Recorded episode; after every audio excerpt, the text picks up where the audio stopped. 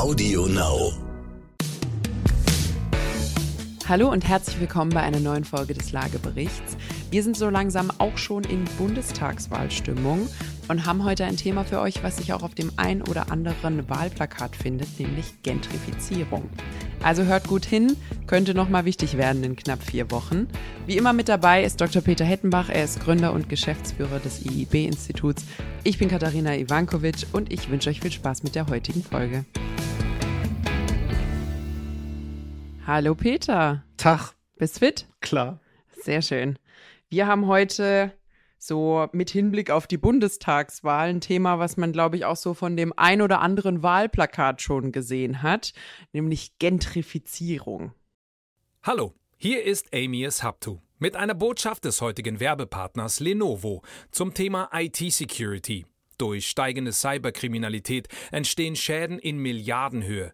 Um Ihr Unternehmen vor Angriffen auf Ihre Daten zu schützen, bietet die Sicherheitsplattform ThinkShield von Lenovo ein flexibel anpassbares Portfolio. Seien Sie und Ihre IT einen Schritt voraus und informieren Sie sich jetzt auf lenovo.spiegel.de. Ich finde, Gentrifizierung klingt schon mal so richtig kritisch, so wie irgendein chemisches Verfahren, wo man irgendwas mit bereinigt. Und Also auf ich- jeden Fall was ich- ganz Kompliziertes. Also ich kling, ich finde, das klingt irgendwie so nach Gentleman. Wirklich? Ganz, ganz andere Assoziation. Sieht man mal, das, das ist der Generationenunterschied. So, Gentrifizierung. Ich glaube, einige, also viele haben es schon gehört, gerade Leute, die so in der Großstadt wohnen, sind dem Begriff auf jeden Fall schon mal begegnet. Ist aber auch einer der Begriffe, glaube ich, wo einem so ein bisschen die Substanz fehlt. Man hat es schon mal gehört, aber so richtig, was sind denn die Prozesse dahinter? Was bedeutet das denn? Und vor allem, äh, was hat es denn für gute oder schlechte Folgen? Das wollen wir heute behandeln. Also, dass wir heute mal wirklich das Thema Gentrifizierung für euch durchleuchten und dann auch eben gucken, was bedeutet das für eine Stadt, für die Einwohner und wie könnte man da denn vielleicht auch was anderes machen. Genau. Und ist vielleicht alles schlecht oder alles gut oder gibt's was dazwischen? Genau.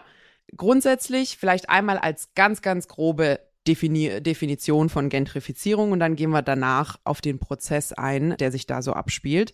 Also Gentrifizierung ist quasi eine Veränderung beispielsweise eines Stadtteils oder eines Stadtbezirks, der am Anfang die Charakteristiken hatte, dass man zum einen quasi eine einkommensschwache oder sozial schwache Bevölkerung hatte, niedrige Mieten beziehungsweise Immobilienpreise und eine relativ schwache Bausubstanz. Also quasi nicht die teuren Wohnungen hat man dort gefunden, sondern eher das, was halt günstiger war oder ein bisschen heruntergekommen.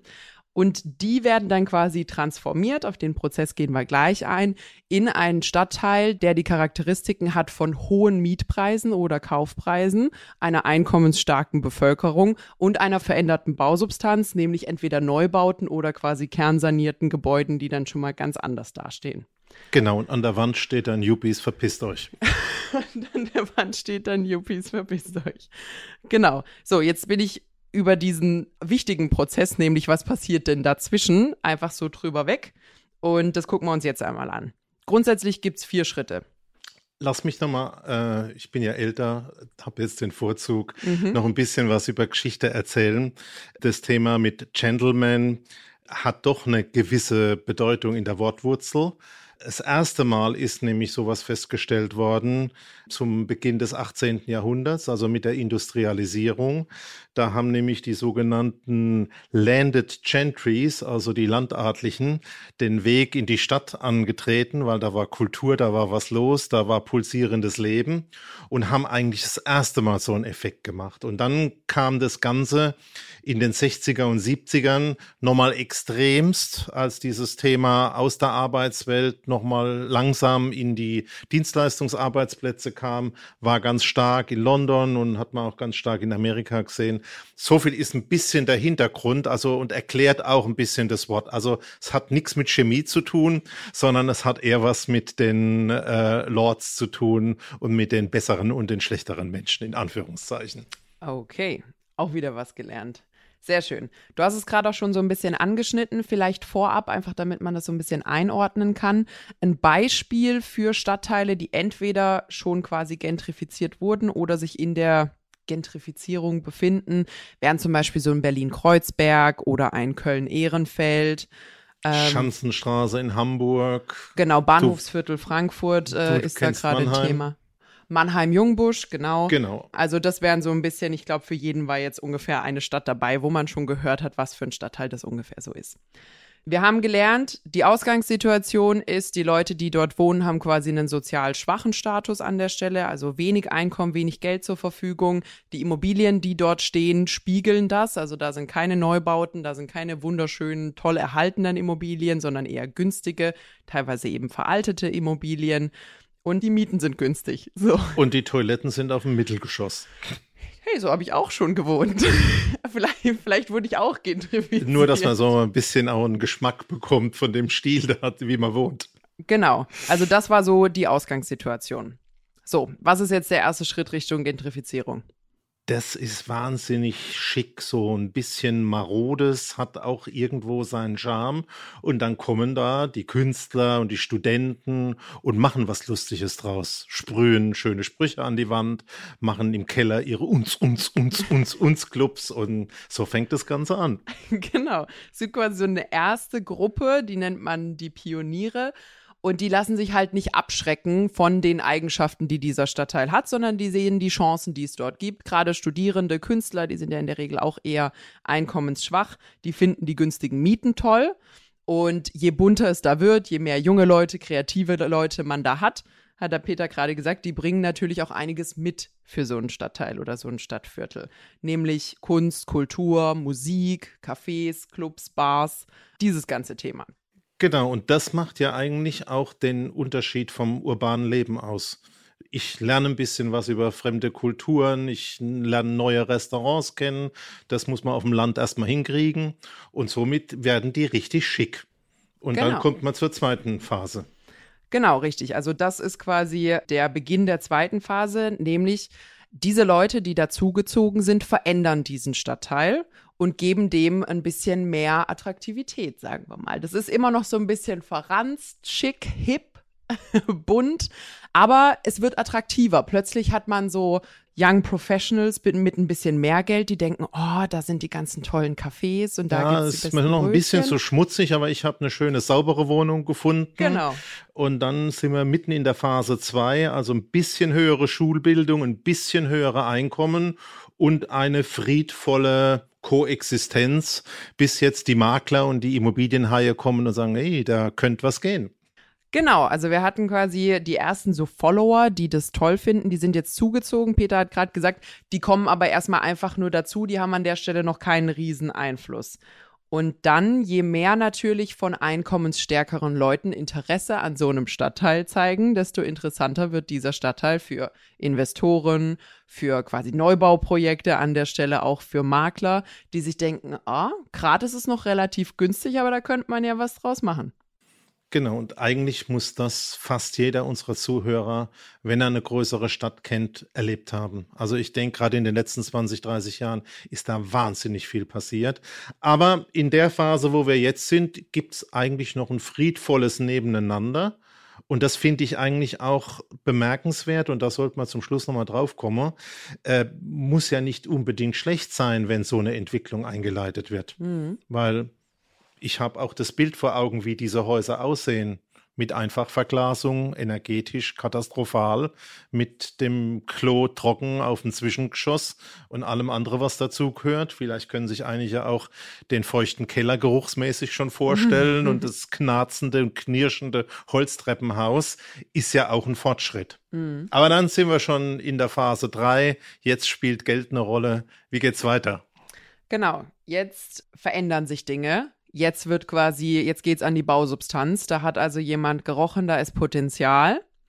Und äh, es werden, entweder wird schön saniert, dass man dann mal schönere Wohnungen an der Stelle hat, oder es wird neu gebaut. Und wer zieht in Neubauten? Yuppies. Leute mit Geld.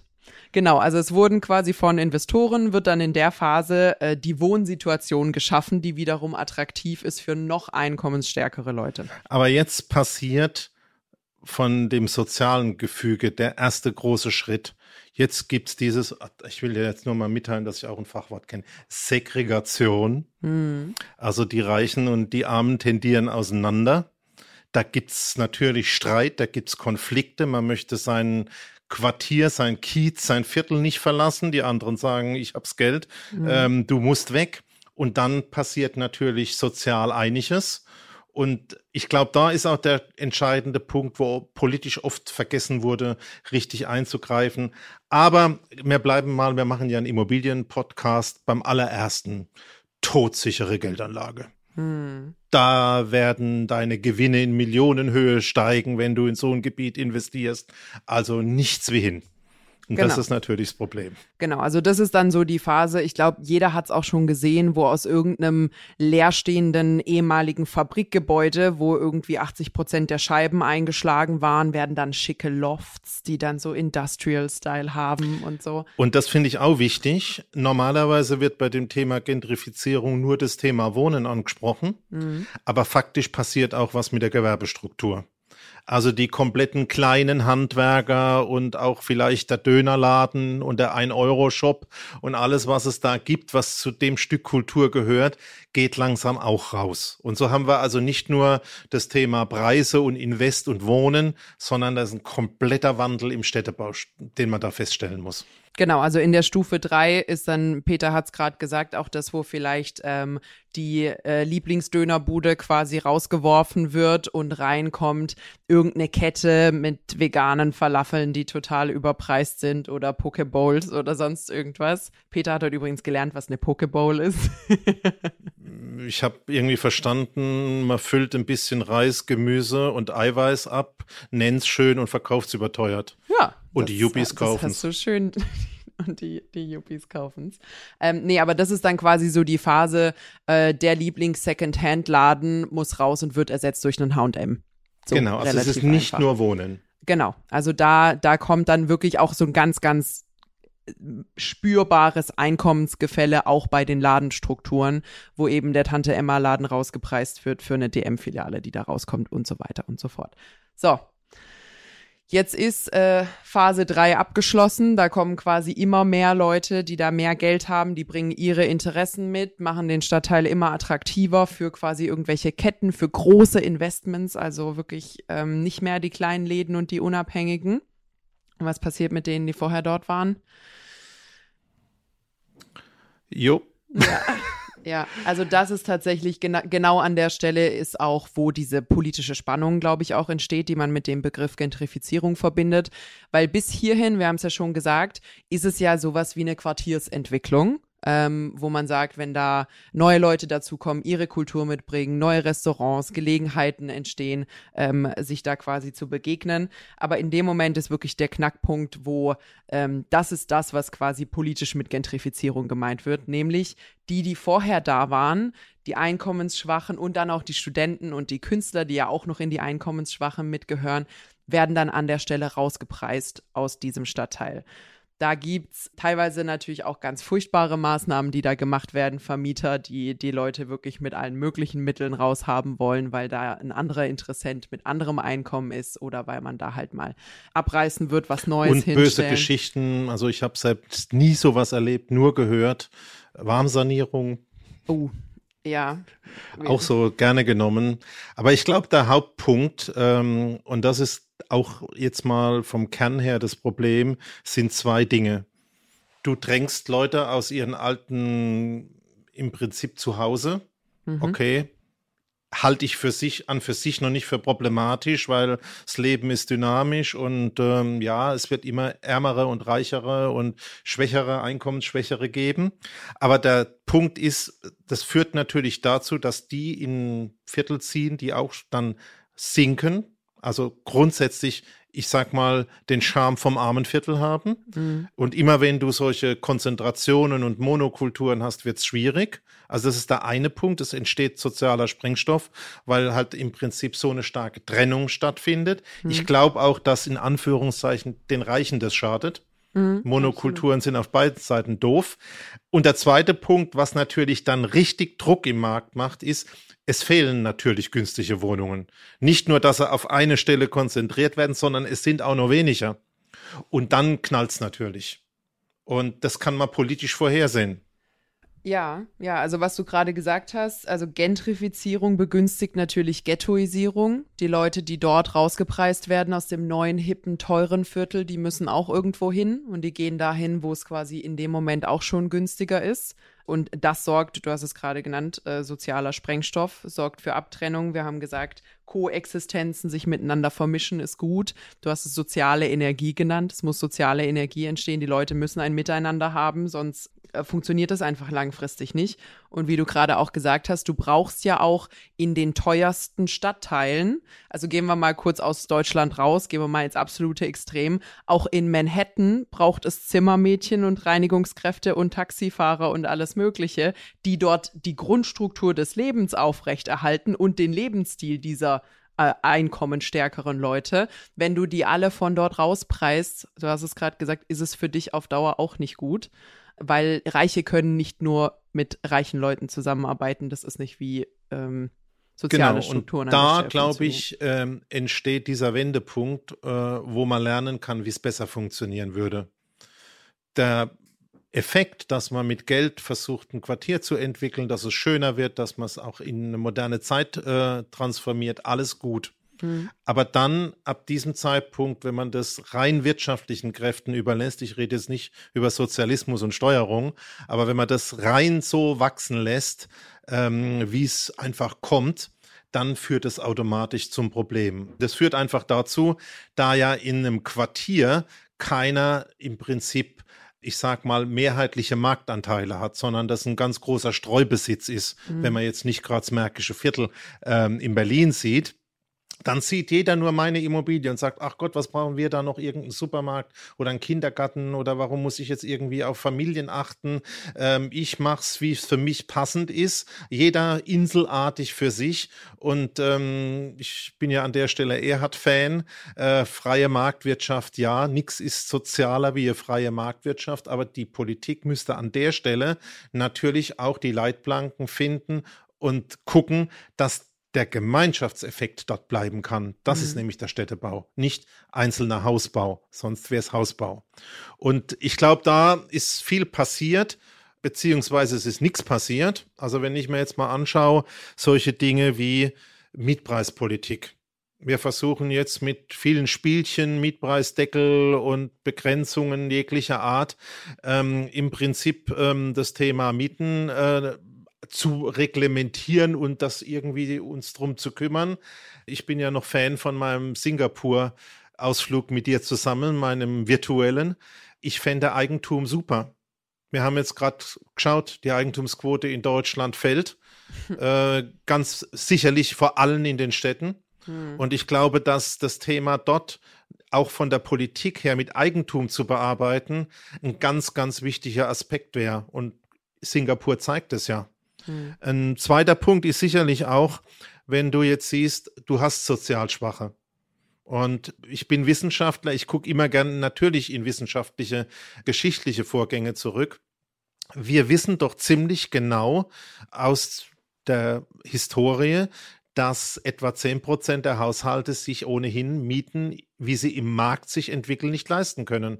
Dafür hat es eben Sozialwohnungen gegeben. Hm. Jetzt haben wir über Verkaufsaktionen der Städte und Gemeinden, also Stichwort irgendwie das Tafelsilber vergolden, die Verkäufe, insbesondere dann seit 89, einfach eine Entwicklung gegeben, wo wir nur noch ein Prozent Sozialwohnungen haben ja, die stehen auch da alle und sagen, äh, ich bin vorher nicht zurechtgekommen und jetzt auch nicht. Das ist also das Zweite.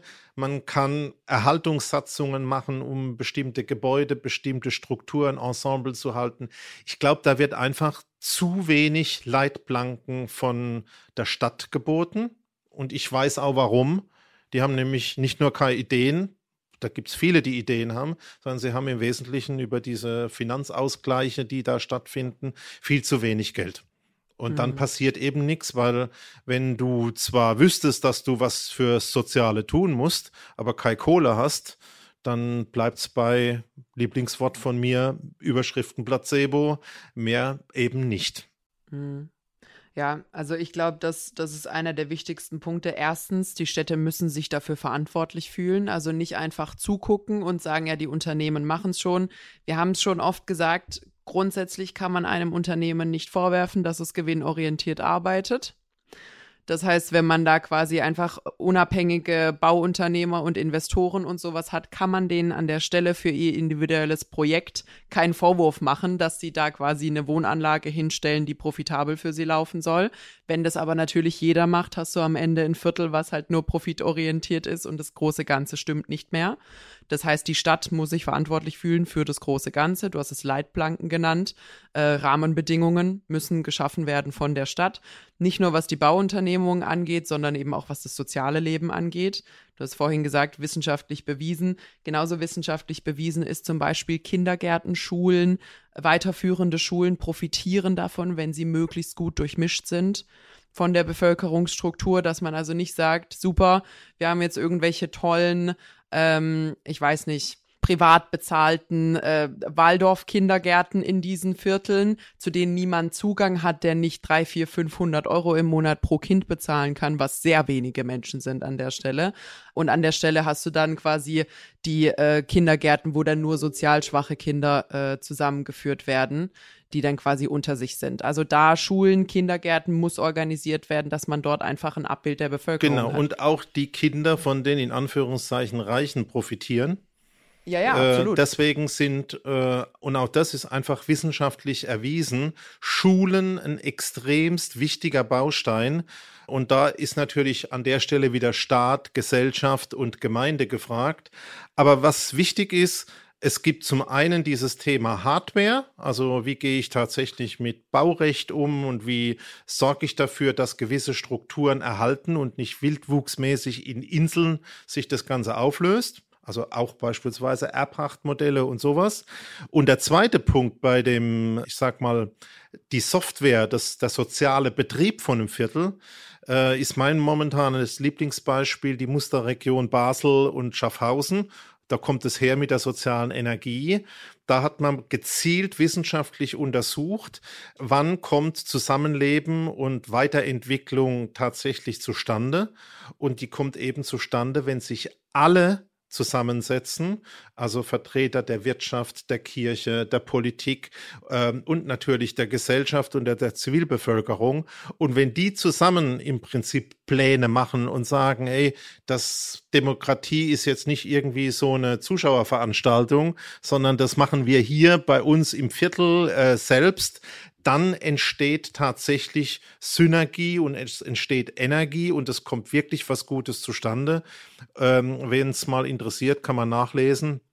In beispielsweise London hat dieses Zusammenspiel viel besser funktioniert und die konnten dieses Thema Gentrifizierung damit viel besser in den Griff bekommen, wie beispielsweise Berlin wo ein extrem separ, separ die, Trend, die denken getrennt, ähm, äh, ein extrem getrenntes Denken ist, ich bin hier, du bist jemand anderes, mit dir spreche ich nicht. Mhm. Du bist ein Unternehmer, Unternehmer sind per se schlecht, also warum soll ich mich mit dir überhaupt austauschen? Mhm. Und da fängt das Ganze an und deswegen finde ich, das war der, die Eingangsformulierung, Gentrifizierung vom Stadt gar nicht schlecht ist doch super, wenn sich was bewegt und wenn Geld in die Hand genommen wird und Menschen sagen, ich investiere in so einen Standort. Mhm. Es gibt dann aber diesen Kipppunkt und ich glaube, dass einfach aufgrund dieser Inseldenkweise nicht bewusst wird, dass das wirklich eine gesellschaftliche, eine städtebauliche Aufgabe ist und die kannst du halt auch bitte nur lösen, wenn von der Stadt Geld da ist. Hm. Und ähm, da kranken, so habe ich es zumindest wahrgenommen. Und ich habe ja öfters mal auch mit äh, Bürgermeistern in Ostdeutschland zu tun gehabt. Ganz extreme Probleme, weil einfach die sagen, bis wir unsere Verwaltung bezahlt haben, ist unser Geld weg und dann können wir noch irgendwie fünf Schlaglöcher zumachen im Jahr. Ähm, und wenn der Winter stark war und wir viele Schlaglöcher haben im Frühjahr, dann haben wir gar kein Geld mehr für zwei Jahre. Das ist natürlich nicht der Gestaltungsspielraum, der benötigt wird. So ein schönes Projekt, was ich gesehen hatte, ähm, was sich in den letzten Jahren wirklich verändert hat, ist beispielsweise in Stuttgart, das ist ja da, wo ich eine Weile gewohnt habe, der Stadtteil Hallschlag war ja auch, ähm, ich sag mal, recht hohe Kriminalität und ähm, quasi äh, geringerer sozialer Status und Mieten der Einwohner. Hat sich sehr gemacht in letzter Zeit. Also Halsschlag hat ja recht so, so ähm, Plattenbau, würde man sagen. Also auch höhere, wirklich so mit 200, 300 Wohneinheiten drin, so große Blöcke. Die sind aufgehübscht worden. Zwischen den Wohnanlagen hat man jetzt dafür gesorgt, dass da Spielplätze sind, dass da grün ist, dass sich auch die Gesamtsituation äh, da, ich sag mal, auch um einiges sicherer und einladender anfühlt. Und da war beispielsweise ähm, auch ein riesiges Projekt quasi mit den Anwohnern, mit der Gemeinde. Also das war wirklich eine, eine inklusive Nummer, dass man da gemeinsam am eigenen Stadtteil arbeitet. Aber genau das ist der springende Punkt. Also wenn ich so eine Bürgerveranstaltung mache, die ist dann am Donnerstag um 18 Uhr in der Turnhalle.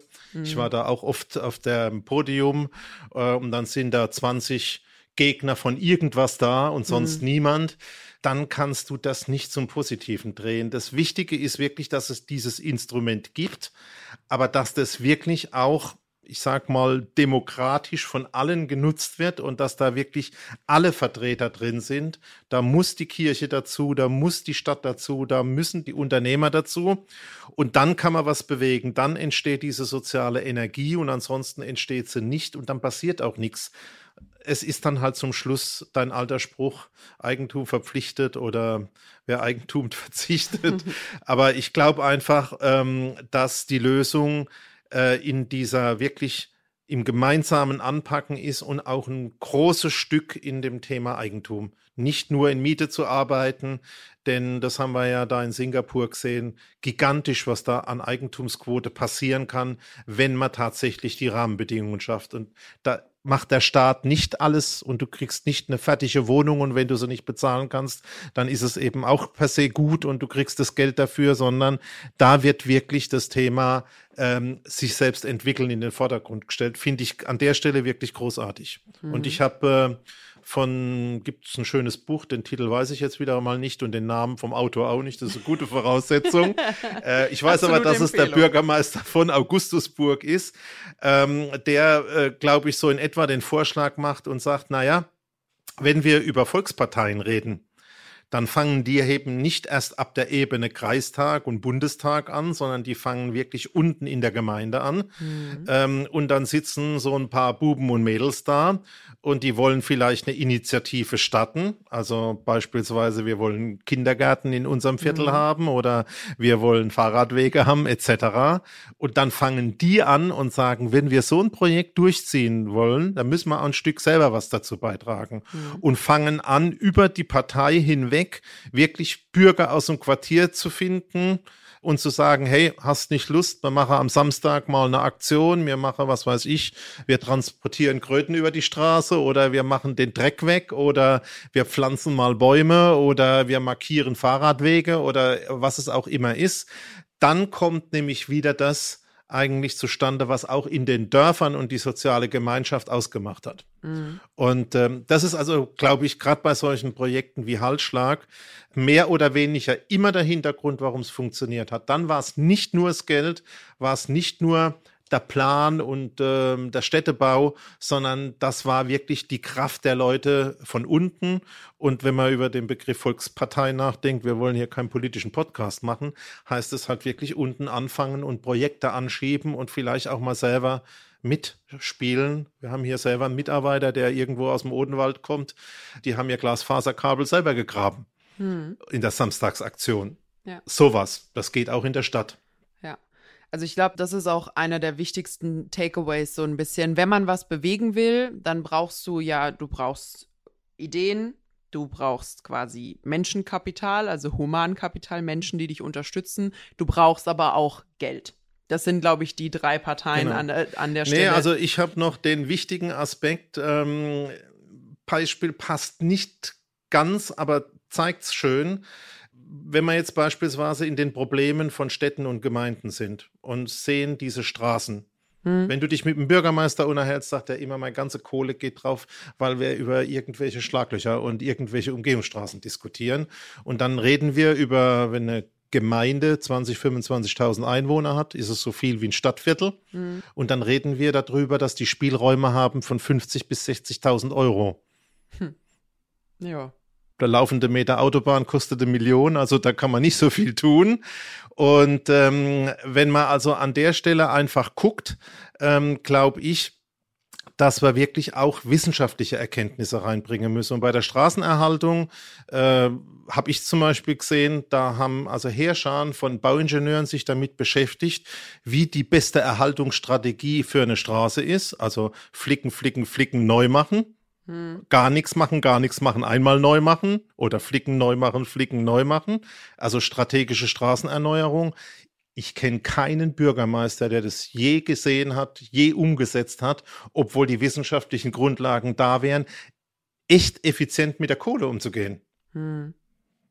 Ich muss nochmal nachschauen, ob die der Meter Straße äh, eine Million kostet bei der Autobahn, aber es ist auf jeden Fall schweineteuer.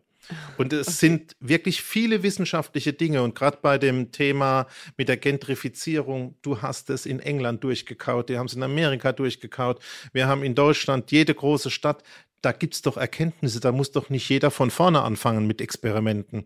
Wäre ja von dem Geld, was ja anscheinend immer so knapp ist, eine tolle Möglichkeit, es möglichst effizient einzusetzen. Also einen Plan haben, äh, das zu erreichen, äh, ein Ziel haben, einen Plan haben und äh, das Geld besorgen und die Leute einspannen, sind, glaube ich, die Möglichkeiten, die noch nicht genutzt sind ähm, bei so einem Thema wie Gentrifizierung ähm, und die dann dazu führen, dass wir pressemäßig immer hören, boah, alles Katastrophe, alles schlimm und furchtbar.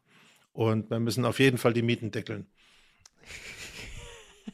Ich merke schon, wir haben heute so einen richtig guten Mix für den Peter. So Themen, die ihn emotional ein bisschen mitnehmen, so ein bisschen Bau-Nerd-Zeug. Aber du weißt ja, ich bin ja der Einzige, der immer gleich und gut gelaunt ist. Also, richtig, richtig. Ähm, nee, was ich eigentlich abschließend noch sagen wollte, ist, wir haben ja jetzt gesagt, ähm, wie man vorankommt. Und ähm, das Wichtige, glaube ich, an der Stelle ist, nicht alles an der Gentrifizierung ist schlecht auch wenn quasi, wenn man, ich sag mal, den Kapitalismus amok laufen lässt, dann kommt halt am Ende nicht für alle was Gutes raus. Ich glaube, das hat sich jetzt auch schon nachweislich bewiesen.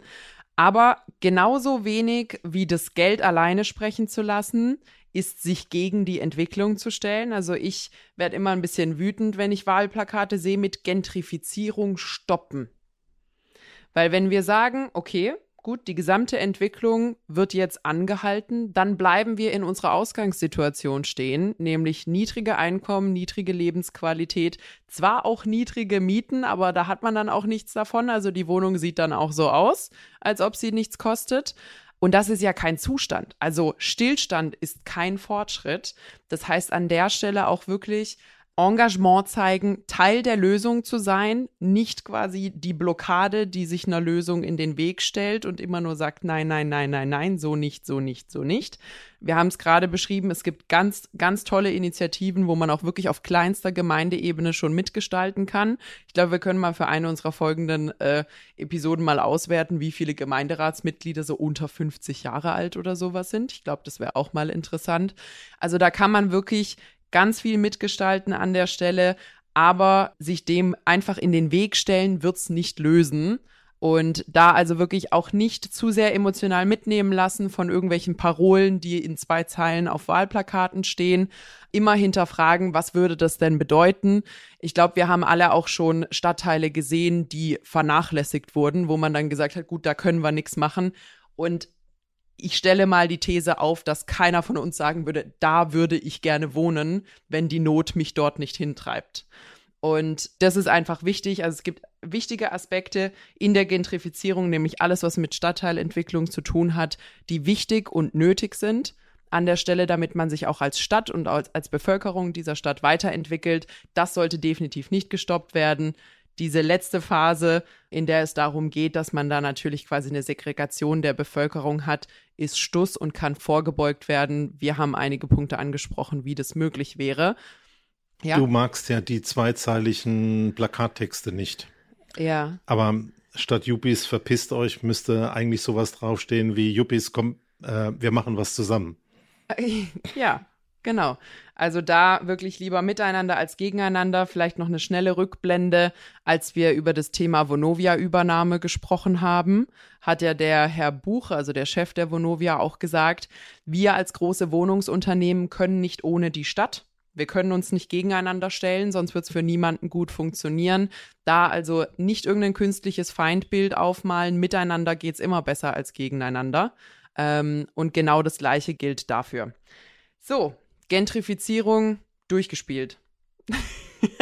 Aus meiner Sicht schon. Also die Bürgermeister bekommen ausreichend Geld, die Bürger ziehen die Gummistiefel an. Äh, wir gehen auf die Straße, fangen selbst an, unsere Quartiere schön zu machen und arbeiten an der Eigentumsquote. Super. Das sind ja nur drei Dinge. Also das sind doch nur drei Dinge, ja, gar kein also Problem. Also, scheint machbar. Kennst du die Story mit dem, das sind nur drei Dinge? Machen wir als ganz kleiner Abschluss für den Schluss. Sagt ein kleines Mädchen zu ihrer Mama: Mama, wenn ich groß bin, will ich Astronautin werden. Sagt die Mama: Puh, dazu musst du aber ganz viel lernen und dann studieren gehen und dann noch eine Astronautenausbildung machen. Sagt die Kleine: Ist kein Problem. Es sind doch nur drei Dinge. so viel für eine gute Zukunft mit Immobilien. Genau. Das war's für heute von uns. Ihr findet uns wie immer mittwochs bei Audio Now und überall, wo es Podcasts gibt. Bis dann. Ciao.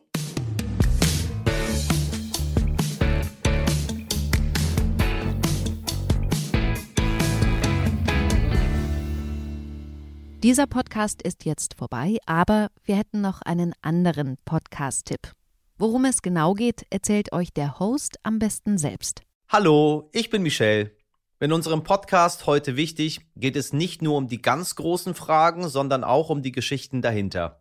Es geht um Hintergrundwissen und wirkliche Erkenntnisse. Dazu spreche ich mit handverlesenen JournalistInnen, mit SpitzenpolitikerInnen und auch mal mit meinem Opa. Wir wollen, dass ihr fundiert und informiert in den Tag startet. Hört doch mal rein. Heute wichtig auf Audio Now und überall, wo es Podcasts gibt. Audio Now.